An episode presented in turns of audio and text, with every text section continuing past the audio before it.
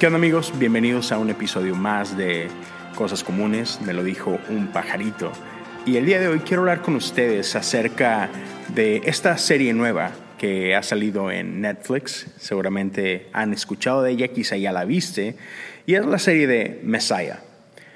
Y se me hace muy interesante. Hay gente que le ha fascinado la serie, hay gente que no le ha gustado mucho pero independientemente de, si te ha gustado la actuación, la dirección, etc., a mí me ha llamado muchísimo la atención los temas que pone sobre la mesa la película. Al menos los temas que, a mí eh, me han llamado la atención, ¿no?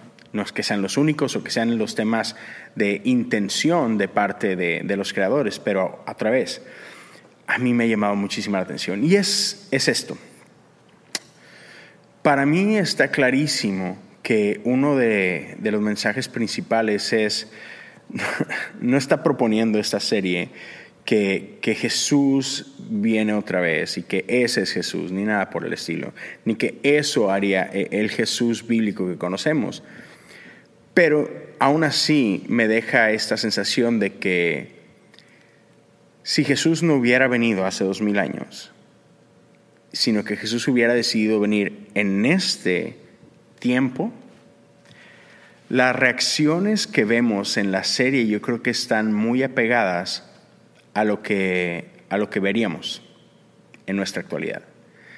¿Por qué? Porque tenemos en la serie gente que cree inmediatamente eh, en esta figura mesiánica, gente que inmediatamente lo desecha y, lo juzga como un loco, ¿no? Gente que piensa que tiene sus motivos ah, alternos, que, que, no es que él es bueno, no es que esté buscando algo bueno, sino que tiene otras motivaciones, ¿no? Hay gente que piensa que es una figura política 100%, y, que está operando bajo las fuerzas, digamos que opositoras o fuerzas enemigas, ¿no? Entonces, tú ves todas estas cosas y dices, sí, seguramente Jesús vivió exactamente, o no exactamente, pero vivió este tipo de cosas en su momento. Gente que lo creía loco, gente que dudaba de sus motivos, gente que incluso pensaba y le decía que estaba trabajando ah, para, para, el diablo, ¿no? Eh, gente que, pensaba que tenía simplemente fines políticos y que Jesús quería eh, el reinado terrenal de Israel por el estilo. Entonces se me hace muy interesante. Y, hay varias cosas que me llaman la atención. Una de ellas es este, esta, esta parte que... Ah, la gente que más convive con Él tienden a creer en Él o tienden a asustarse de lo que tiene que decir sobre ellos. Así como que no es posible que me conozcas tan íntimamente y eso me asusta porque nadie tiene permiso de conocerme de esta forma, ¿no? Entonces, eso pasa. Durante la serie vemos gente con ese tipo de reacciones. Y, también me llama mucho la atención diferentes partes de ello. Una es que hay una escena, eso es en el primer episodio, voy a tratar de evitar spoilers lo más que pueda, pero una de las primeras escenas en el primer episodio es, tienes a, esta figura mesiánica en una cueva con, gente que lo siguió fuera de una ciudad, no están escapando. Y esta figura mesiánica dice unas palabras y después tienes a alguien que lo está escuchando hablar y dice, claro, te refieres, lo que quisiste decir es que aquellos que somos fieles al Islam, y completa la frase de, esta figura mesiánica. Y la respuesta es, mm, no, eso no fue lo que quise decir. No pretendas saber lo que yo quise decir. En otras palabras, no pongas palabras en mi boca, ¿no? Y me llama mucho la atención porque tendemos a hacer eso bastante, aún hoy en día. Ah, tendemos a traer todos nuestros prejuicios a la luz de la Biblia. Tendemos a traer todas nuestras ideas preconcebidas de qué es lo que Dios quisiera decir, de qué es lo que Dios este, pretende que, que, que obtengamos de esto. ¿no? Entonces otra vez venimos con todas nuestras nuestras cargas, venimos con todos nuestros prejuicios, venimos con todo nuestro historial, con todas nuestras inclinaciones, con todas nuestras afiliaciones y queremos usar la palabra de Dios para que respalden esas cosas. Y otra vez, en la serie, esta figura le dice, no, no quieras usar lo que yo dije para acomodarlo a lo que tú crees. Se me hizo bastante, bastante loco. Y ahorita quiero seguir hablando un poquito más acerca de, esto, de esta serie y, y, cosas que se me vienen a mí a la mente, pero dame un segundito, vamos a tomar una pequeña pausa y ahorita regresamos con un poco más. Bien, gracias por estar de regreso. Bueno, te mencionaba una de esas cosas, ¿no? Que es esta idea en la que nosotros tendemos a, a querer usar a Dios para justificar lo que ya creemos, ¿ok? Eh, ese es por un lado lo cual me lleva a, este, a esta declaración un poquito, híjole, fuerte quizás, pero después de haber terminado toda la serie, después de acabarla, algo que me, que me llamó la atención muchísimo es que creo que muchas veces creemos más en nuestra idea de Dios que en Dios. Mastícalo un momento. No reacciones tan rápido. Te lo volveré a repetir. Creemos más en nuestra idea de Dios que en Dios. ¿Qué quiero decir con esto? Que otra vez tratamos de pasar a Dios por nuestro filtro. Y si alguien tiene una idea de Dios diferente a la nuestra, inmediatamente lo desechamos, lo rechazamos, lo condenamos lo tachamos de loco, de hereje, de rebelde, etc. ¿Por qué? Porque no podemos concebir una idea diferente de Dios a la que ya tenemos. Y eso muchas veces limita lo que Dios quiere hacer en nuestras vidas. ¿Por qué? Porque pesa más lo que yo creo. Y no quiero estar equivocado. Y no puedo estar equivocado porque seguramente yo estoy bien, yo tengo la idea correcta de Dios y nos creemos dueños de la verdad. En lugar de dejar que la verdad moldee nuestras vidas, nosotros tratamos de moldear la verdad para que no nos falle. Es complicado, pero es cierto. ¿no? Y, otra vez, eh, la, la serie usa algunos ejemplos, algunas situaciones, algunos escenarios donde eso queda muy evidente. Y otra de las cosas que hace la serie es que por un lado critica a todos, o sea, no nada más critica a cristianos, no nada más critica a musulmanes, sino que pone en evidencia un poco de ese bias que tenemos todos.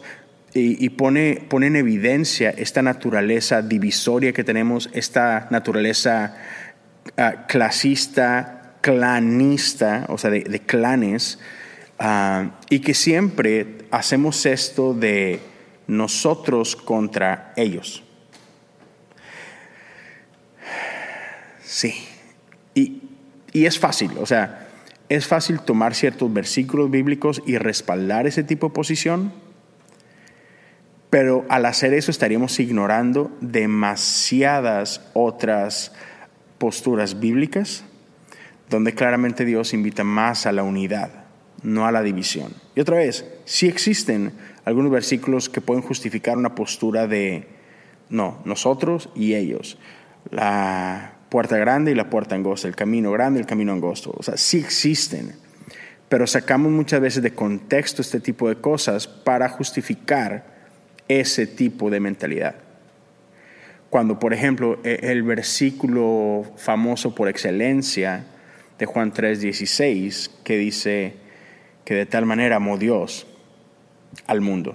Y yo he escuchado muchísimas interpretaciones de cómo esta palabra mundo no significa todos. No, no, no. Mundo, en nuestro mundo, ¿no? Y otra vez, ah, traemos a Dios a nuestra burbujita, traemos a Dios a nuestra pequeña cajita y queremos que que encaje bien ahí y que no se nos salga de esa, de esa caja. Entonces me parece bastante interesante todo este tipo de cosas, ¿no?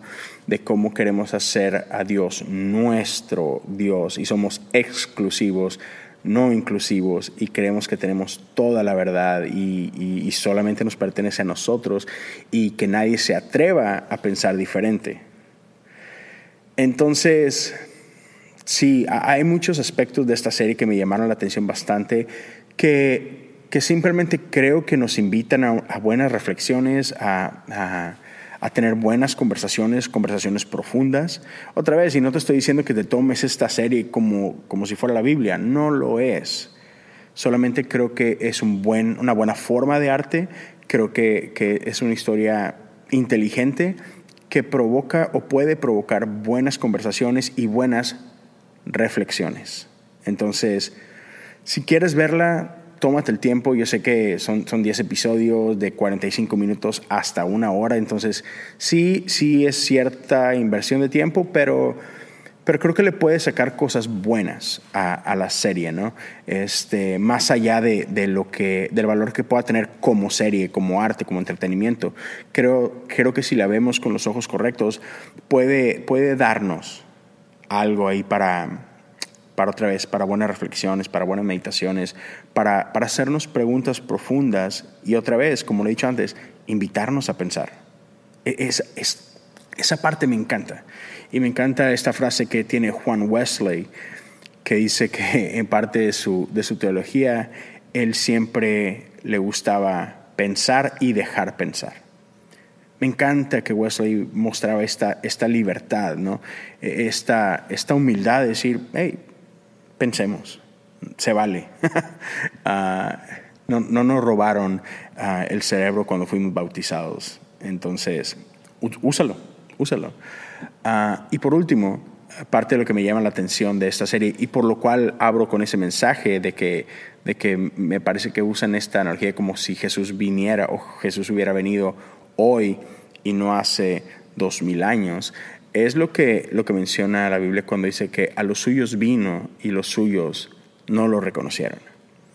Entonces yo creo que, en este ejercicio de encarnación, ah, en el cual Jesús vino y estuvo con nosotros, ah, y hablé de esto en el episodio de Navidad, Emanuel, Dios con nosotros, ah, Jesús sí vino y encarnó, creo que eso es 100% real, o sea, Jesús vino, caminó en la tierra con nosotros, pero, pero la encarnación no terminó ahí, o sea, a través de su espíritu, Dios sigue estando con nosotros todo el tiempo. Entonces, en cierta forma, Dios sigue naciendo en medio de nosotros constantemente, no en forma humana, no literal, encarnado, imponiéndose carne, pero sí en el que Él sigue estando con nosotros, Él sigue habitando entre nosotros, Él sigue hablando a nosotros. Por eso mi podcast se llama Cosas Comunes, porque estoy convencido que Dios sigue ah, manifestándose de forma real en el día a día de nuestras vidas, ¿no?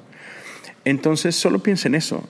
Ah, ¿De qué maneras tú y yo estamos cayendo en esto que habla, si no me equivoco, Juan?